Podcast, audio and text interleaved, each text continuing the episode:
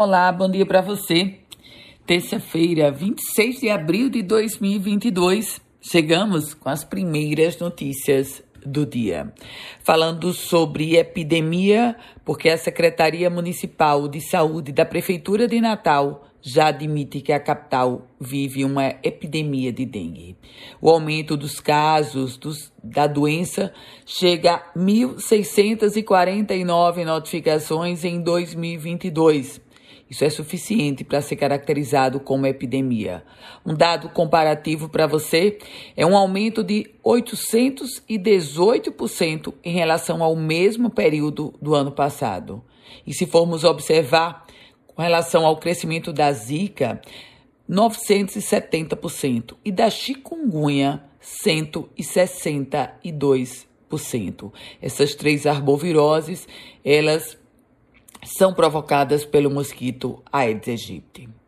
E polícia, o suspeito de executar o advogado de 25 anos, Eliel Ferreira Cavalcante Júnior, no último dia 9, em Mossoró, se apresentou na delegacia de homicídios daquela cidade e Alami Gonzaga, conhecido como Júnior Preto, confessou o assassinato. A motivação do crime ainda está sendo investigada. Há duas versões. Uma, a de que o jovem teria sido confundido com um assaltante. A outra, de que o crime foi motivado por homofobia. Operação Tiradentes a Polícia Rodoviária Federal divulgou o balanço apontando 20%, um aumento de 20% no número de acidentes nas rodovias federais que cortam o estado potiguar. Acidente.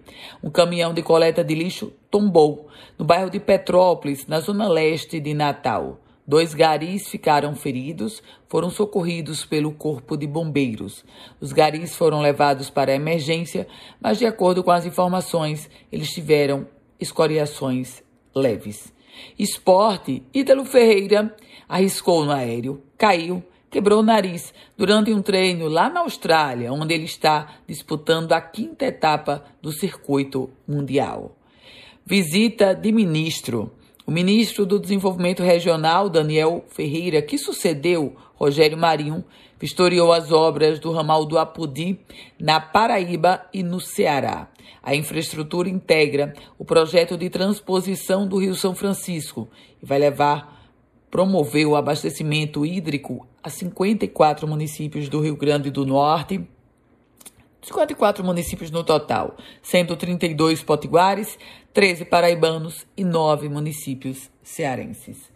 Com as primeiras notícias do dia, Ana Ruth Dantas. Que tal receber esse boletim diariamente? Então manda uma mensagem para mim, para o meu WhatsApp. É o 98716 8787.